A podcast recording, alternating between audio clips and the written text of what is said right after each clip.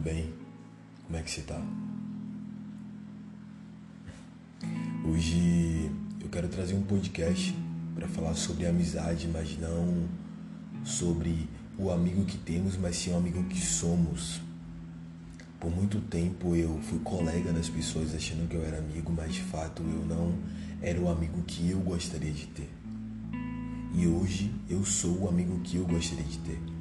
Eu ajo da forma que eu acho que um amigo deveria agir.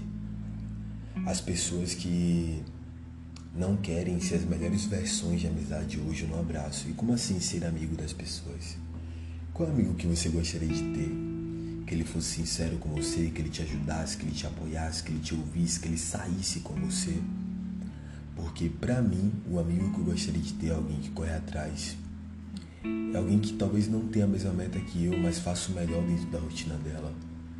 Alguém que fale o que eu estou fazendo de errado e que aceite o que eu tenho para falar dela. Alguém que queira de fato a minha evolução e não um convívio tranquilo. Eu acredito que a amizade não é só para os dias bons e dias difíceis, mas para falar a verdade pra gente. Porque pensa pelo seguinte, Muitas vezes seus pais omitem o defeito que você tem, sua esposa, sua namorada, seu namorado omite que você faz de errado. E aí você vai lhe regredindo, sendo que alguém poderia dar um piteleco em você e você melhorar. Então hoje eu percebo que quanto mais a gente vai vivendo em conjunto com outras pessoas que querem que nós sejamos as nossas melhores versões, não só no sentido de correr atrás, cobrança, mas no sentido de falar, olha, isso não é tão interessante, isso não é tão legal, isso que você está fazendo não vai dar certo, vamos, vamos repensar isso que você está fazendo. Então esse é o amigo que eu gostaria de ter, então eu sou esse amigo. Eu gostaria de ter um amigo que me apoiasse em tudo que eu fizesse. Hoje em dia todo mundo fala assim, pô, legal o que você faz, legal o seu trabalho, mas poucos falam bem de mim. Então eu sou esse amigo. Onde eu vou, levo as pessoas comigo, levo os meus amigos comigo, eu falo deles aonde eu estou. E se eu provavelmente não aprovo o que eles fazem, eles não são meus amigos. Então, e aí? Você está sendo o amigo que você gostaria de ter? Muitas vezes existe essa incongruência, né? A gente quer ter aquilo que a gente não entrega. Então, hoje eu entrego e eu não só deixo isso no sistema reativo, mas proativo de falar, ó, eu quero que meu amigo seja dessa forma, então deixo bem claro para ele, ó, você tem um aval para ser dessa forma comigo.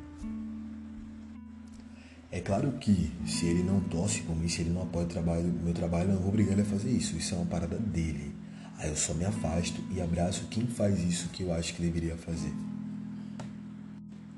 Então hoje eu decidi não só ser o amigo que eu gostaria de ter, mas me afastar de todas as pessoas que não entregam o que é desconfortável para mim.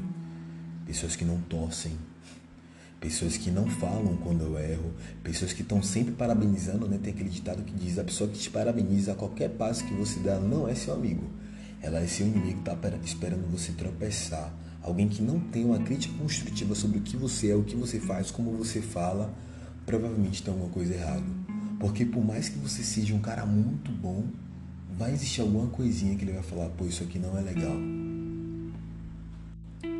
então, anteriormente a todos aqueles ditados, costumes, hábitos que as pessoas dizem assim, ah, na hora difícil a gente vê que é um amigo. Não.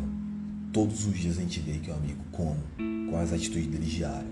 Ele cobra você, ele torce por você, ele te parabeniza, ele fica feliz com a sua conquista. Ele não permite, né? Não é sobre avisar, é não permitir que o amigo faça merda, porque se for, abraça a pessoa e leva ela para sempre na sua vida.